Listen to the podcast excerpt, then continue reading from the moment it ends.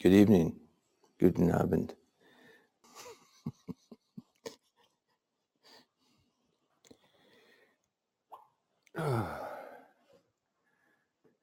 I'm I'm going to talk in English, excuse me. Even all these years that I've been coming to Germany, Austria, and Switzerland, I still haven't learned much Deutsch.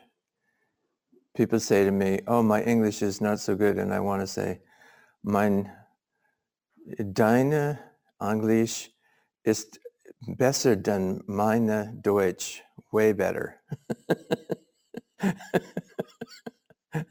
so anybody who speaks English to me, it's going to be better than my German talking and trying to talk to you. So anyway, thank you so much for being such good students of, of language. Um, and um, because I really appreciate uh, coming here and, and talking with all of you. Thank you. Um,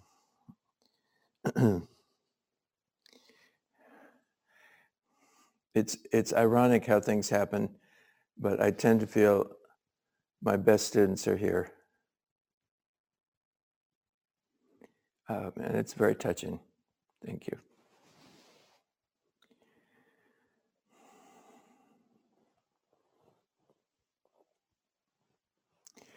So um, uh, I'm doing, uh, we're, we're having, we have a Zen and cooking workshop this week. Um, Wie man sein Leben koch, kocht, kocht. And, um, and it's also, it's about cooking, about cooking and cooking your life. Uh, and so tonight I will, um, there will be, we'll have a series of talks about this uh, related to the course. Uh, I want to start tonight by telling you a story um, about when I first started to cook at Tassajara. It was 1967.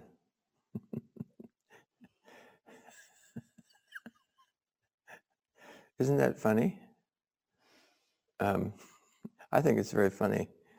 Um, and and now it's what 2021. I have no idea how that happened. That's why it's funny. but apparently, if you keep breathing, you know the years the years go by, and you know, and all those sessions that were so endless. Where did what happened to them? They're gone too. Yeah.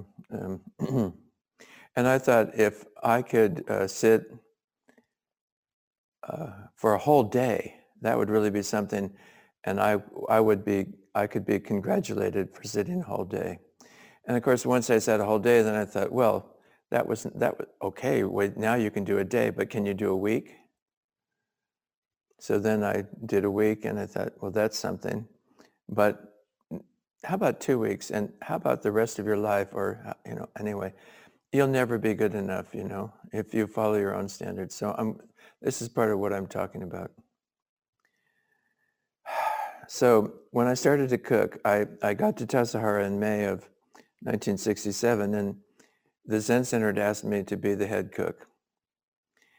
And when I uh, went into the kitchen, uh, the people there in the kitchen said, I, at some point I said, where's the salt? And they said, oh, at Tassajara, we don't use salt.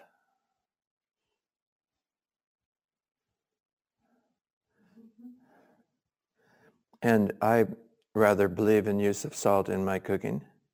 Most people do, I thought. What do I know?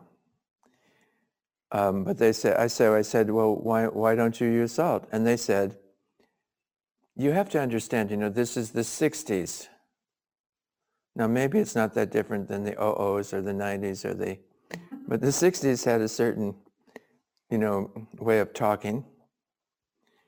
And uh, they said, it's bad for you. Didn't you know? I said, no, I, I didn't know it's bad for you. What's bad about salt? Well, you know, it's bad for you. So I didn't know what to do, and I thought, I don't want to get into an argument with these people, so okay, I won't use salt. And um, I, I didn't want to be take charge. Uh, well, I'm the cook now, and you all will do what I say. Or, you know, I don't know how to do these things. Or what do you do? um, as things come up in your life. Who gets to say what? So um, sometime in the next few days, I went to see, I, you know, you call on, in, the, in this case, you're at Tassajara, and there's a, a Zen master there, Shunryu Suzuki Roshi. So I went and uh, went to his cabin and um, knock, knock, knock, and can I talk to you? And uh, he said, sure. And I said, the people in the kitchen tell me I can't use salt. What am I going to do? Because I like to use salt. And he said, Ed, you're the cook. You do what you want.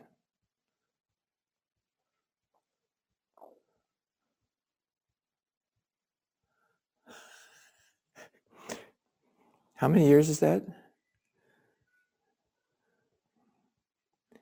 That's 50 something years. And that story stays, stays with me. You do, you're the cook. You do what you want. You're the cook. You do what you want. And somehow each of us being cooks doesn't get in the way of anybody else being the cook. It's rather remarkable. And on the other hand, you know, we have some question about it. Who's the cook?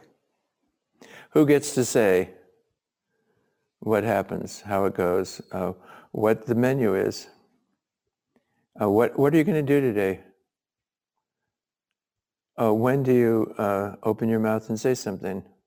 When do you keep quiet? When do you walk somewhere? When do you stand? When do you sit?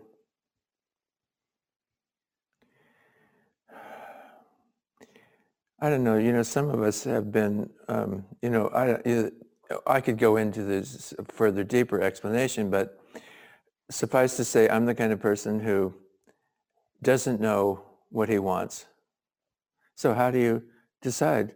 I'm the cook. You do what you want. What, what, what do I want? and is it even okay to want?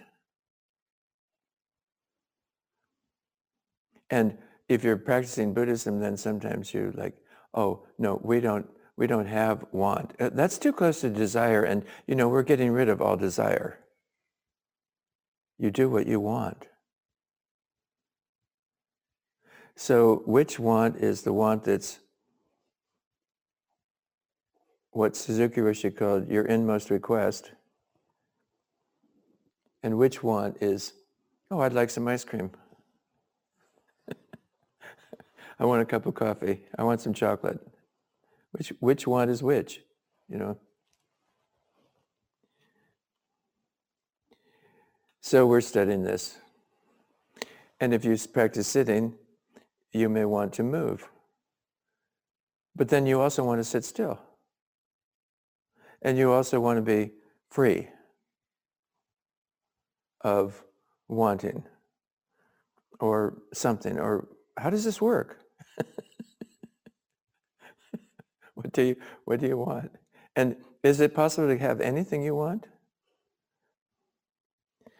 I went back to the kitchen and told them, Suzuki Roshi said that I was the cook and I could do what I want. So we're going to use salt now. And they said, oh, okay.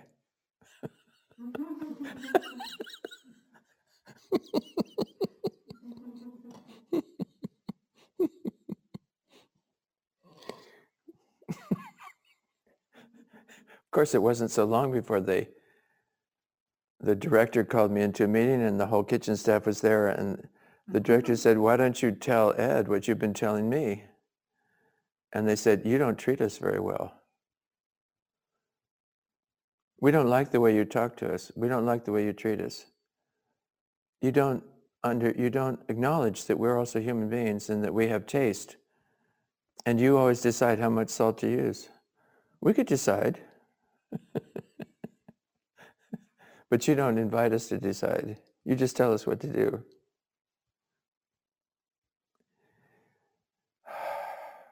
So you do what you want until somebody says, no, you don't.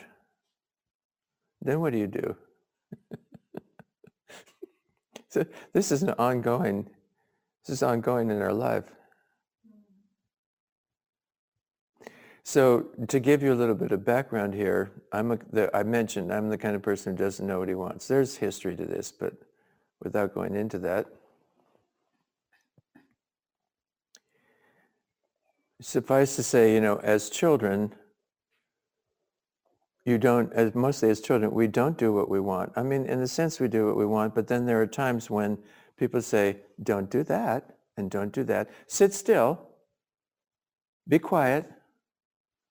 So I learned to sit still and be quiet. I don't know about you. And then I found this tradition, this spiritual tradition where you sit still and be quiet. And maybe I would learn how to sit still and be quiet even better than I had learned in school and growing up. Isn't that right?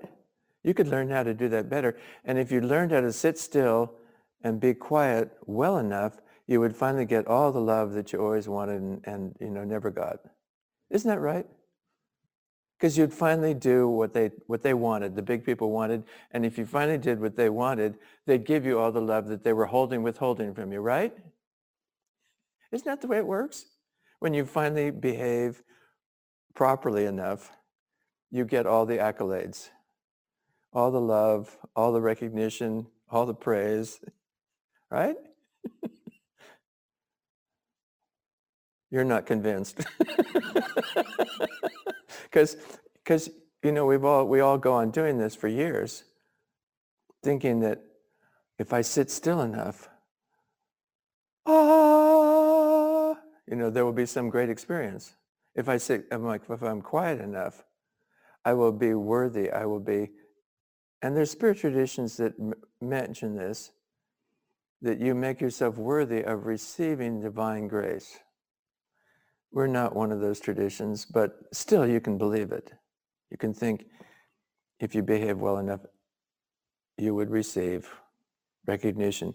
You know, I mean, it's classic, you know, Zen Master Baso a thousand years ago, or more than a thousand years ago, is practicing meditation and his teacher, Nangaku, says, what are you doing? He says, I'm practicing meditation. Why are you practicing meditation? I'm going to become a Buddha. Mm-hmm. And Nangaku, you know, goes off and comes back with a, a roofing tile and a rag, and he's polishing the roofing tile with a rag. He's rubbing the roofing tile with a rag. And Baso says, what are you doing? He says, I'm making this roofing tile into a mirror. And Baso says, you can't make a roofing tile into a mirror by polishing it with a rag. And Nangaku says, and you can't become a Buddha by sitting. Oh, well, maybe Baso couldn't, but I can. Because I'll, I'll, I'll outdo Baso at sitting, won't I? Well, I was young once, you know, and when we were young, we, we all could outdo anybody. You know, because we were going to be more sincere and, and, and more devoted and try harder. And of course, being more sincere and more devoted and trying harder only caused more pain in our lives. But it took years and years to learn that. But, you know, I'm getting ahead of my story. Okay, so you're the cook. So what does it mean finally? That you decide and you're not referring any longer to the authorities who are in you telling you not to do that, don't say that, do this, don't do that. That's bad, that's good, that's right, that's wrong. And then you find a group of people that agree with you.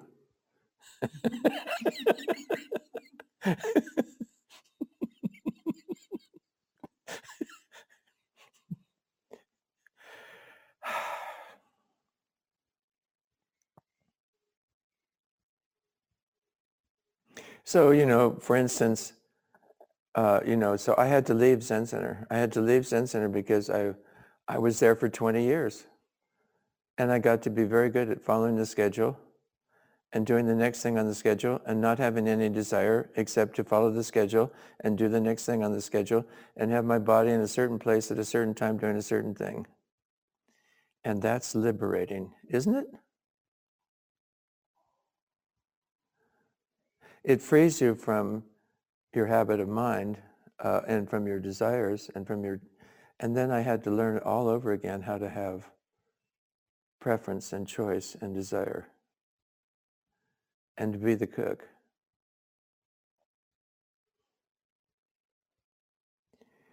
And I, I started doing yoga. I started doing Vipassana. And you know, Vipassana, I don't know if you know Vipassana, but after Zen, oh man, they are so lackadaisical. They are so laid back. They don't have a big stick and hit you. and the meditation hall is not electric. Is that okay? Can you live with that?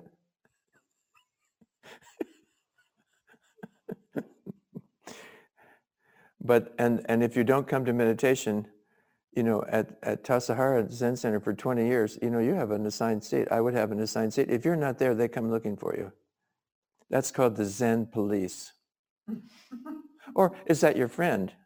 Well, it depends on what the person says when they get to your cabin.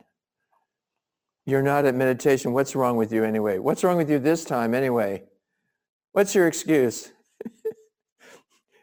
you said you'd follow the schedule. Now get in there. or do they come and say, are you okay? Do you need any uh, tea or food or breakfast? What's up anyway? Are they going to be like, you know, another Baso story was he was feeling sick and the head of the monastery came and said, how are you doing today? Are you all right? And Baso said, sun-faced Buddha, moon-faced Buddha. Sometimes you're on top of the world and sometimes you're underneath it. and whatever it is, it's quite all right. Is that all right? Or should you be getting better experiences by now after all the meditation you put in, after all the time you practiced? Don't we get better experiences now? Not really. As far as I, can, I don't know. But you can laugh about more of your experiences maybe if you're lucky.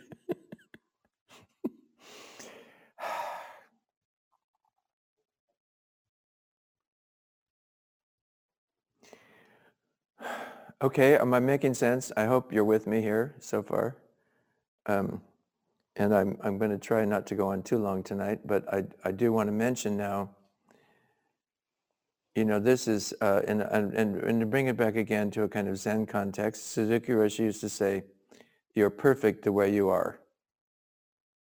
You're perfect the way you are. And, but there's some room for, but you have some room for improvement. And usually, you know, we're, we're taking little pictures of our life and moments of our life. And is that good enough? Does that reflect well on me? Am I a worthy person? Am I a, a spiritual person? Am I a good person? Am I an important person? Am I a valuable person? And check out what, how your performance was. What did you say? What did you do? How did they look at you? what did they say?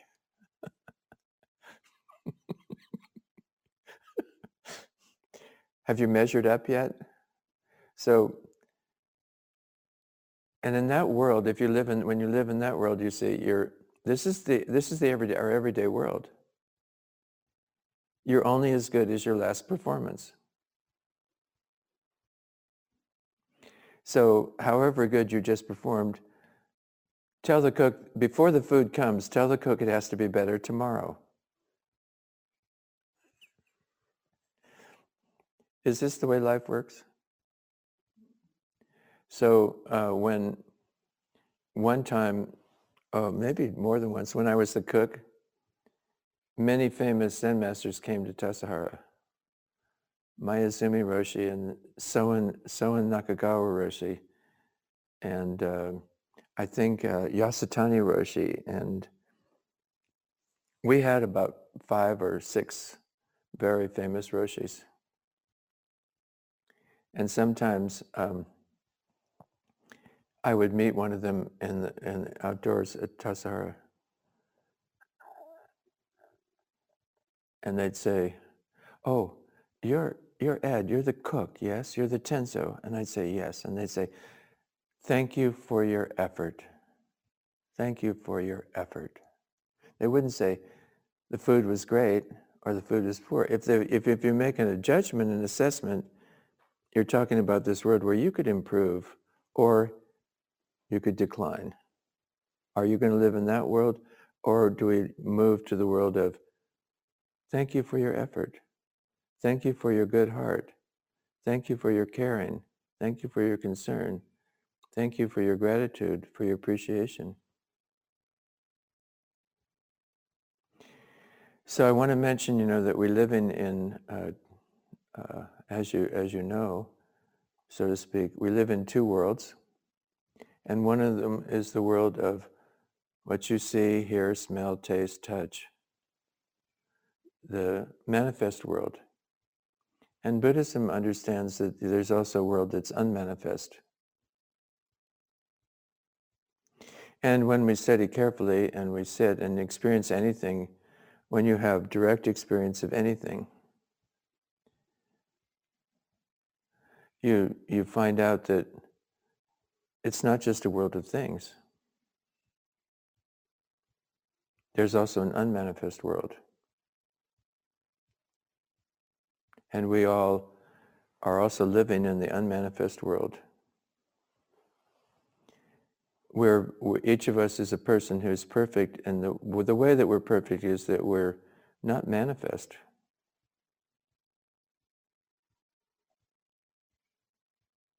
We have heart.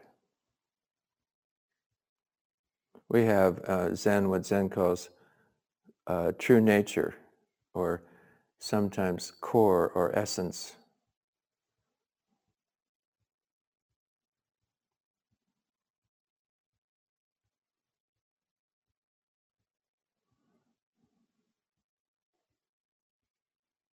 And when you're um, in touch with your core or essence, you're perfect.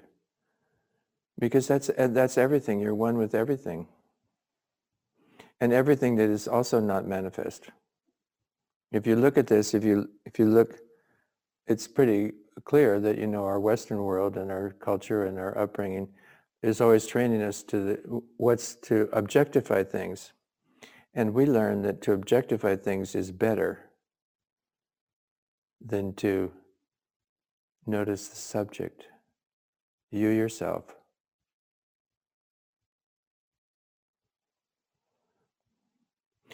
The subject, you know, you yourself can never be objectified. And if you've objectified yourself, that's not you. That's an objectified self that you just made up.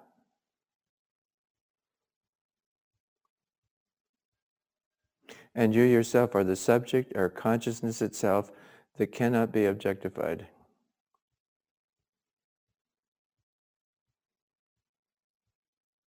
And, you know, and in the Heart Sutra they say, does not increase, does not decrease, is not tainted, is not pure, uh, you know, does not appear, does not disappear. You yourself do not appear, disappear, not tainted, not pure, not increasing, not decreasing. In the phenomenal world, you can age. so it happens. but in this other world, we have no age in this in the unmanifest world, in the world of consciousness. Consciousness, and it, you know, Buddhism has studied this and studied this and looked at this and looked at this, and consciousness is not a thing. Consciousness itself is not a thing.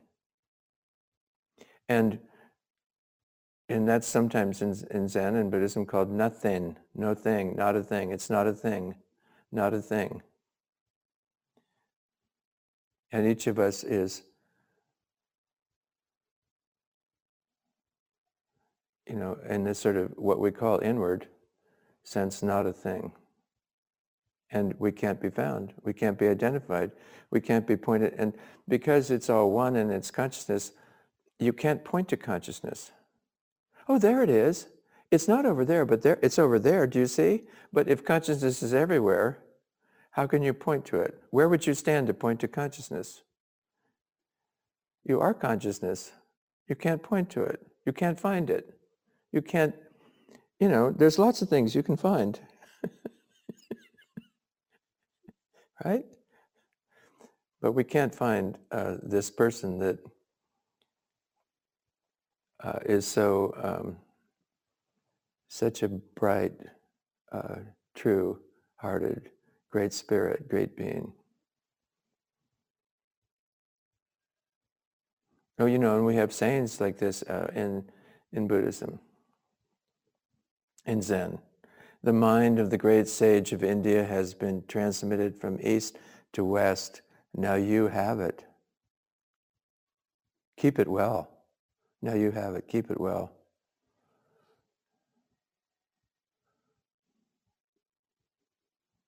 And that's the spirit. With that spirit, you're the cook. There's no doubt about it. yeah? With that spirit, you don't go like, tell me what to do so that I can be a better person, so that I can meet your approval. you are this great being, the mind of the great sage of India. Now you have it.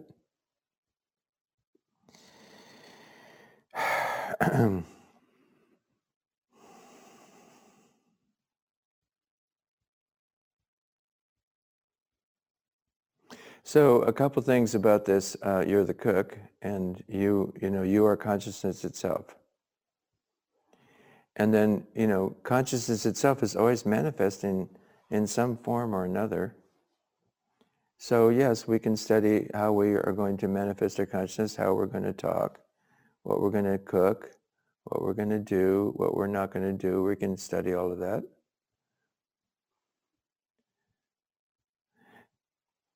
The more the, the more that we're in some way embodying true nature or in alignment with true nature, the more then we're sharing our good spirit, our good heart, rather than if I do this, it will indicate that I am a good spirit. If I do that, it will indicate I, I, I, I'm not an acceptable person.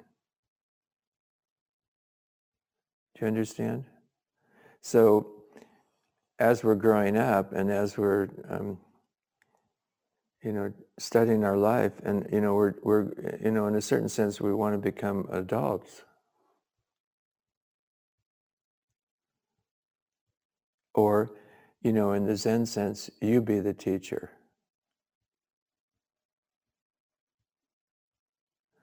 So this, uh, you're the cook is also, you're the teacher. And the teacher is here, in your heart. And all, the, you know, the world, the world is happening and occasionally something touches your heart and reminds you, oh, I have the teaching here. I don't need to see how to behave so that I get some congratulatory pats or praise or recognition. I have that. I am that. I'm good. Why don't I see what to do and how to share my goodness?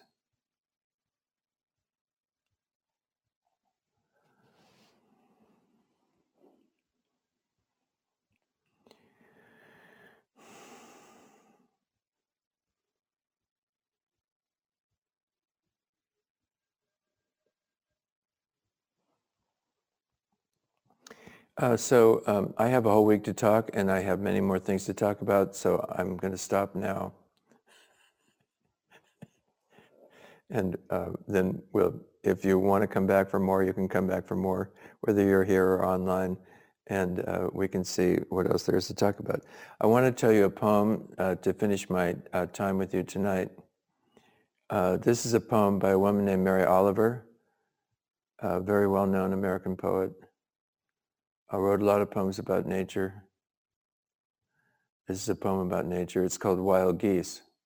It's one of her, if not her most famous poems, uh, one of her most famous poems. Mary Oliver, by the way, also said, wrote a little poem about the grasshopper and its beautiful eyes and beautiful wings and legs and and so it's a poem called A Summer Day. And then at the end of the poem it says, What will you do with your one wild and precious life. You're the cook. and it's not, this teaching is not just coming from you, it's coming from what will you do with your one wild and precious life? Given that you're the cook, given that you're the great mind, the great mind, the mind of the great sage of India has been transmitted from east to west. Now you have it. So you, you, you decide, you cook, you, what are you going to do with this mind, with your one wild and precious life. So in Wild Geese, she says, you don't have to walk on your knees. You don't have to be good. You don't have to walk on your knees a hundred miles through the desert repenting. You don't have to be good. You don't have to walk a hundred miles through the desert repenting. You only have to let the soft animal of your body love what it loves. You only have to let the soft animal of your body love what it loves. Tell me about despair, yours. And I'll tell you mine.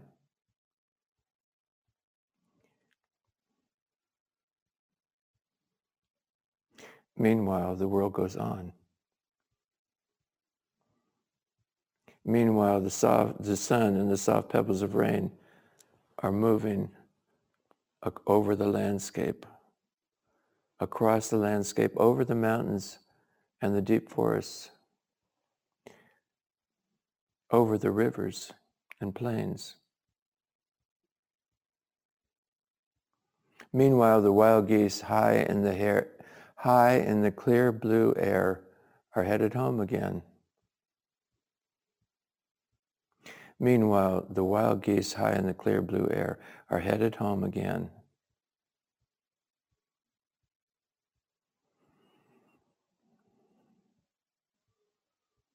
Whoever you are, no matter how lonely, how lost, how scared, whoever you are, no matter how lonely, the world offers itself to your imagination. The world offers itself to your imagination, calls to you like the wild geese, harsh and exciting, over and over again, announcing your place in the family of things.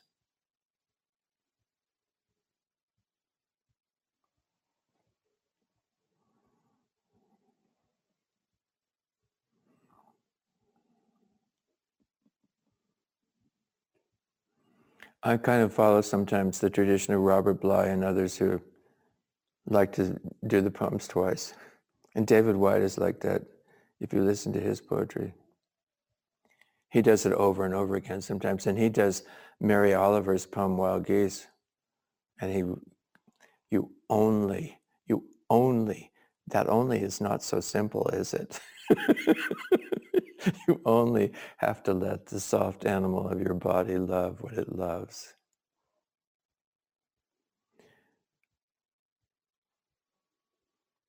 And sometimes, you know, we get so confused between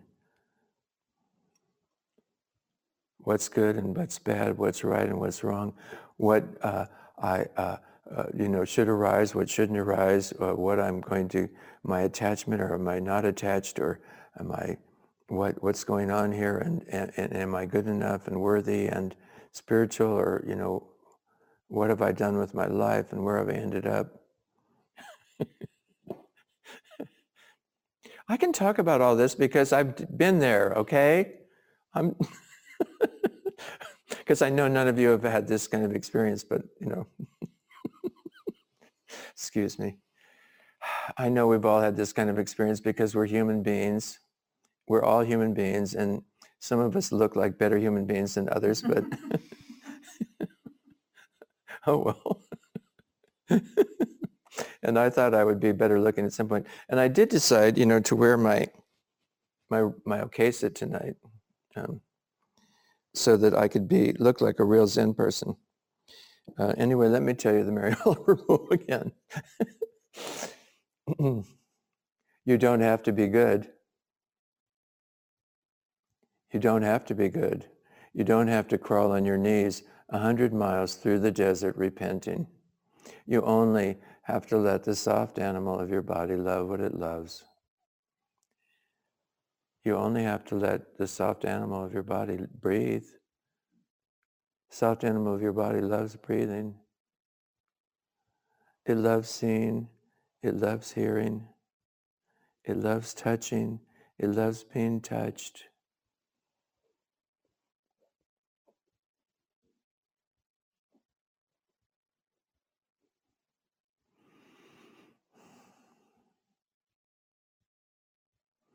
You only have to let the soft animal of your body love what it loves. Tell me about despair, yours, and I'll tell you mine. Meanwhile, the world goes on.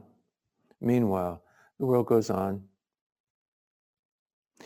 Meanwhile, the sun and the soft pebbles of rain are moving across the landscape, over the mountains and the prairies, over the, over the mountains and the rivers, the prairies, the deep forests. Meanwhile, the wild geese high in the clear blue air are headed home again. Whoever you are, whoever you are, no matter how lonely, how desperate, the world offers itself to your imagination. The world offers itself to your imagination. All of this offers itself to your imagination. You really get that here at Felsentor, don't you? Wherever you walk. It's offering itself to your imagination because so many people over so many years have worked so hard. That it's there offering itself and it's been it's it's it's it's offering itself. It's remarkable. So we really can feel that here and appreciate that. Whoever you are the world offers itself to your imagination calls to you like the wild geese harsh and exciting over and over again announcing your place in the family of things. Your place in the family of things. You're the cook. Thank you.